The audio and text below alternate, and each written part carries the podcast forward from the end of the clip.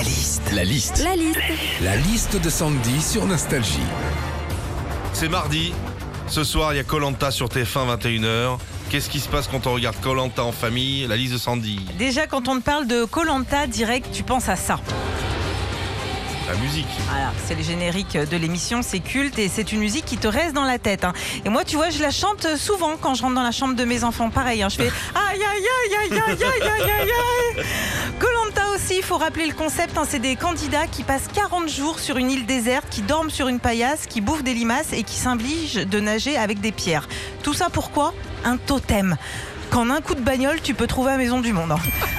Dans Colanta aussi, rêver, t'as Denis Brognard qui explique les épreuves. Bonjour à tous. Dans cette épreuve d'immunité, le gagnant de la semaine dernière affrontera le vainqueur d'il y a trois mois. Le but pour Josiane Faire la roue sur les poteaux de Candice. Pendant que Moundir fera un saut de mouton avec le totem. Jessica, elle, devra se orienter dans l'épreuve de la boue avec un économe sans ouvrir les yeux. La récompense Une escalope normande. En vrai, les explications de Denis Brognard, elles sont toujours plus compliquées que les épreuves en elles-mêmes.